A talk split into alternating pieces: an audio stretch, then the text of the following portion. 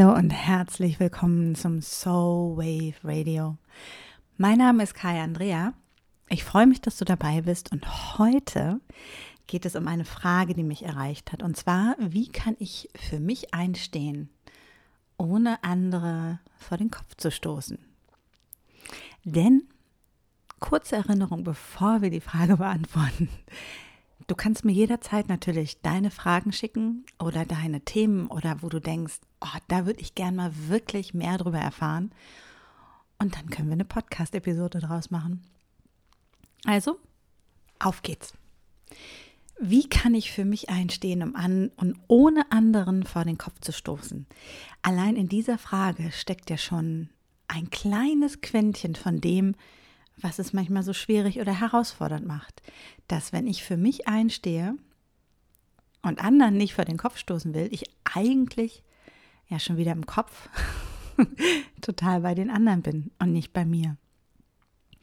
Dass ähm, die größte Herausforderung, die wir haben, immer wieder und immer wieder ist, für uns einzustehen und zwar so, dass es in Anführungsstrichen gesellschaftlich konform ist. So, dass es möglichst angenehm für alle Beteiligten ist. So, dass es am besten auch gar nicht wehtut. Das heißt, dass wenn wir für uns einstehen, wir gerne so ein bisschen für uns einstehen dürfen, aber nicht mehr, als die Komfortzone der anderen hergibt. Das ist das, was gesellschaftlich ganz oft von uns, ja, erwartet wird oder auch was erlaubt wird. Ansonsten kriegen wir ganz schnell zu hören, sei doch nicht so zickig, stell dich doch nicht so an, oh, du bist schon wieder so kompliziert. Nee, war ja klar, dass du da noch einen extra Wunsch hast. Vielleicht hast du all diese Worte oder diese Ausdrücke schon mal gehört, denn da geht es ja schon los. Wie stehe ich für mich ein? Wir denken ganz oft dann erstmal an den großen Eklat. Doch, und das habe ich für mich selber auch festgestellt, es lohnt sich erstmal im Kleinen zu üben. Äh, denn die Übung macht die Meisterin. Und je häufiger wir für uns einstehen, in kleinen Dingen, desto einfacher wird es nachher auch, in großen Dingen für uns einzustehen.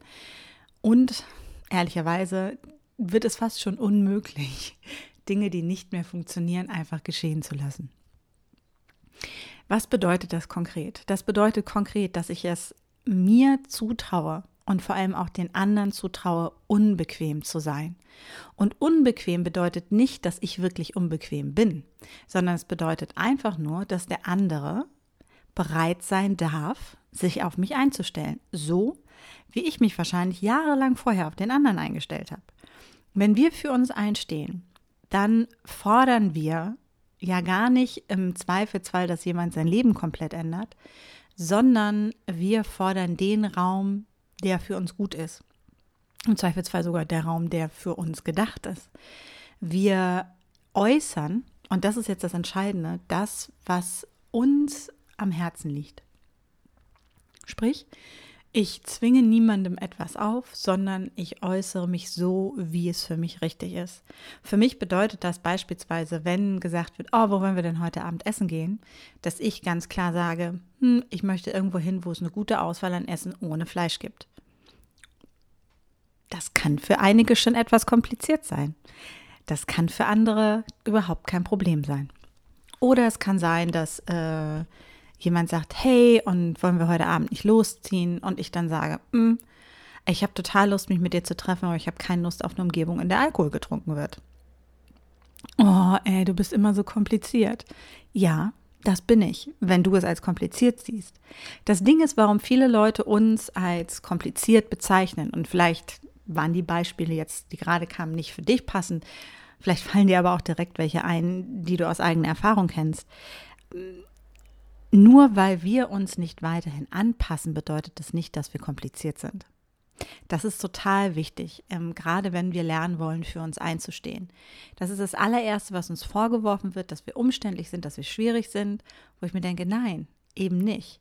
Nur weil ich vielleicht das allererste Mal in meinem Leben meinen Wunsch und mein Bedürfnis äußere, bedeutet es nicht, dass ich kompliziert bin, sondern es bedeutet, und jetzt wird es interessant, dass ich vorher nicht bei mir war, dass ich vorher meine Bedürfnisse hinter deine gestellt habe, dass ich vorher mich nicht gefragt habe, was ich brauche, sondern immer geguckt habe, was die Gruppe möchte, dass ich vorher meine ja, Bedürfnisse, meine Wünsche zur Seite gestellt habe, um es dem großen Ganzen der Gruppe oder dem oder der anderen Person reich zu machen. Das bedeutet es einfach. Und ich habe jetzt meine Rolle gewechselt, mein, meine Spielart gewechselt und bin jetzt einfach bei mir. Und wenn ich bei mir bin, dann ist es natürlich in vielen Fällen für andere ein Trigger, die daran gewohnt sind, dass ich doch immer bei ihnen war. Macht Sinn, ne? Das bedeutet aber nicht, dass du kompliziert bist und das bedeutet nicht, dass du zickig bist und das bedeutet nicht, dass du dich anstellst, sondern es ist eigentlich eine gute Rückmeldung, daraufhin zu merken, ja, es verändert sich was. Und dann ist die große Aufgabe, wirklich bei dir zu bleiben. Und das ist manchmal das Schwerste. Überleg dir also immer vorher, was ist das, was sozusagen nicht verhandelbar ist. Das ist das, was ich anfangs auch gemacht habe. Denn ich bin durchaus aufgewachsen und groß geworden damit, dass mein Fokus immer bei den anderen war. Immer, immer, immer bei den anderen war. Was vielleicht auch ein Grund ist, warum ich in meinem Job so gut bin, weil mein Fokus ganz schnell voll und ganz bei den anderen sein kann. Mittlerweile habe ich gelernt, dass der Fokus durchaus auch bei mir sein darf in meinem Privatleben und ich meine Bedürfnisse äußern. Nur es war für mich erstmal wirklich wichtig herauszufinden, was will ich eigentlich? Was ist wirklich relevant für mich? Und was ist nicht verhandelbar für mich? Und das ist der erste Schritt, wenn es darum geht, wirklich zu gucken, ah, wie kann ich für mich einstehen? Zu gucken, wofür möchte ich eigentlich einstehen? Wozu ist das gut? Was bedeutet das für mich? Denn, und jetzt geht es schon ein bisschen in die Strategie, in dem Moment, wo ich begründen kann, warum, nicht warum, wozu das wichtig ist, wozu es für mich relevant ist. Was ist der Grund, ähm, warum ich nicht in eine Bar mit Alkohol gehen möchte? Vielleicht habe ich ein Alkoholproblem. Vielleicht triggert das irgendwas in mir. Vielleicht fühle ich mich nicht wohl, wenn Menschen betrunken sind. Woran liegt das? Da reinzugehen, da reinzuspüren, um dann wirklich, wenn jemand das nächste Mal sagt, oh, wollen wir in eine Bar gehen, sagen zu können, mm, ist nicht so meins, weil, und dann kann ich es begründen.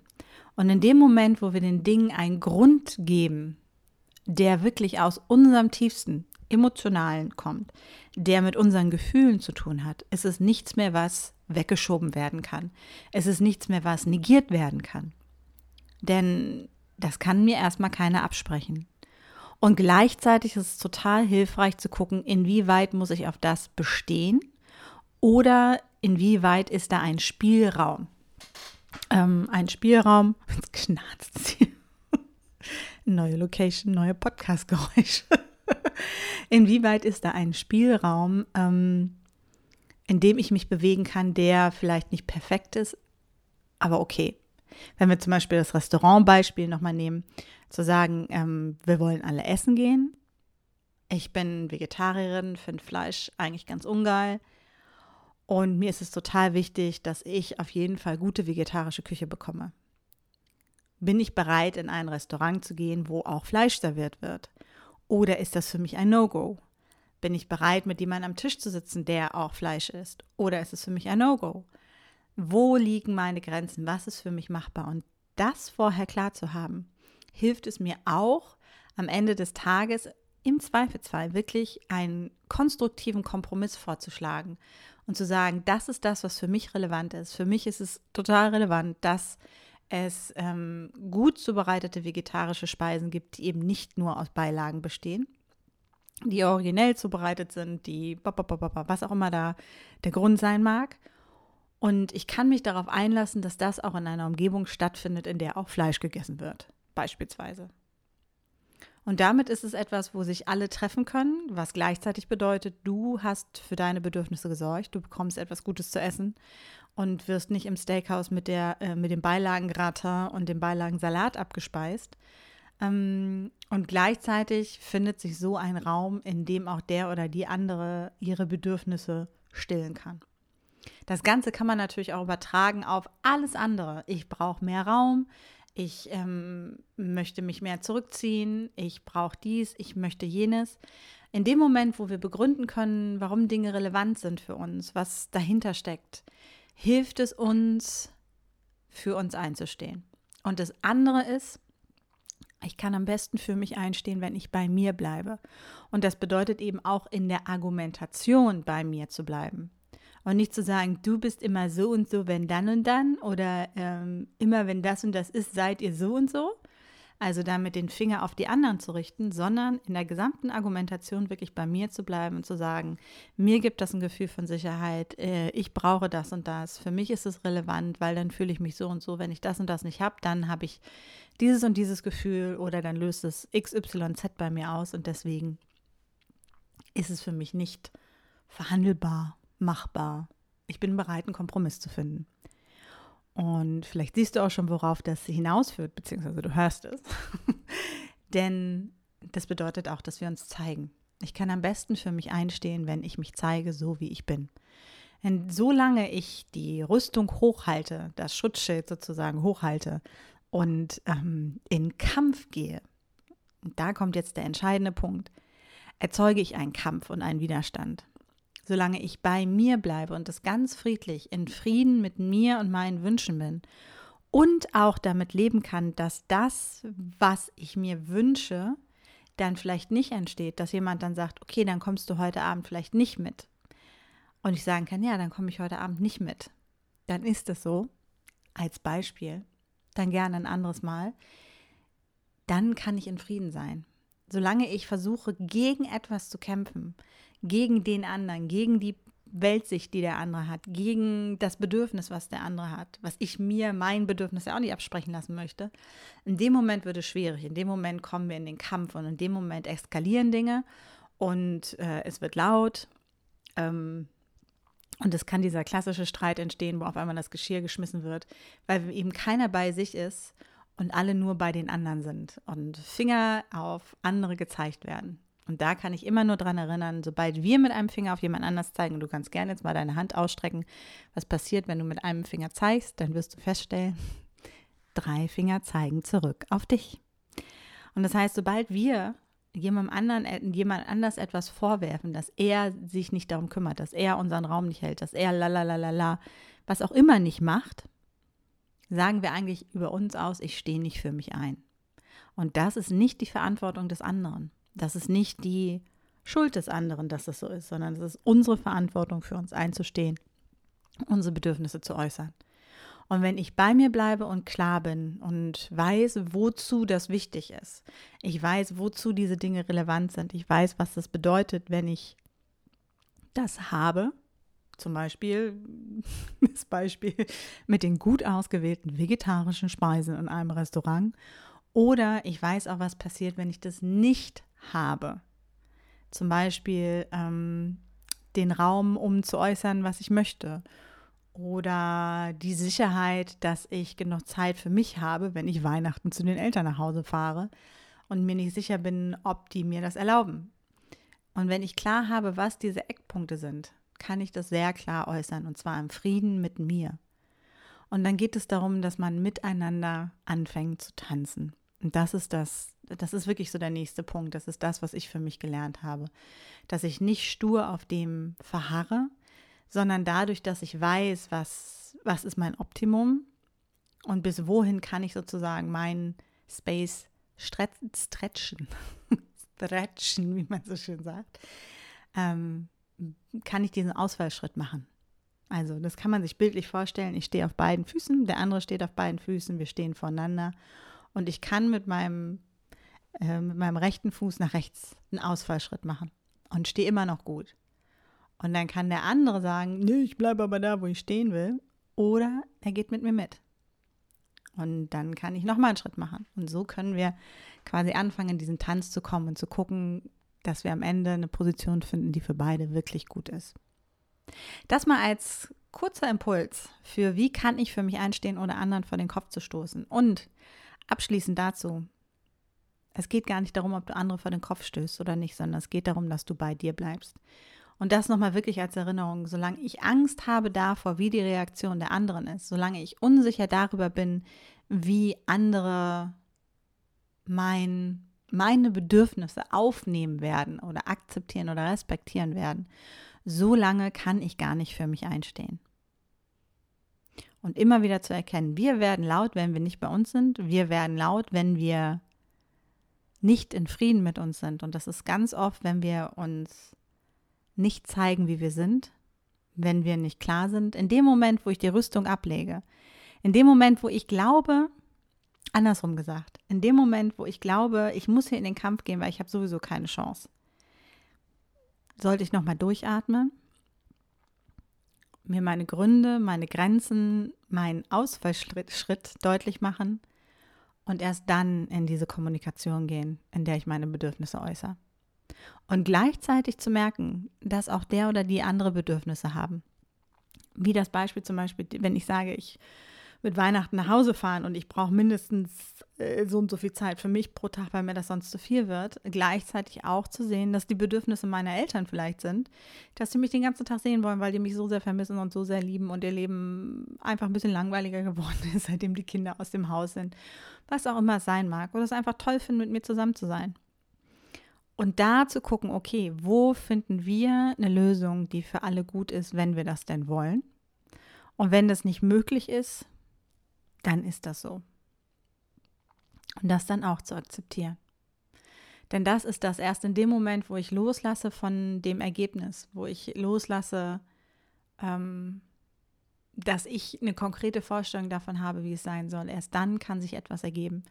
Wenn weder A noch B die Lösung ist, sprich A ist meins, B gehört den anderen, dann gibt es ein C. Und das dürfen wir nie aus den Augen lassen.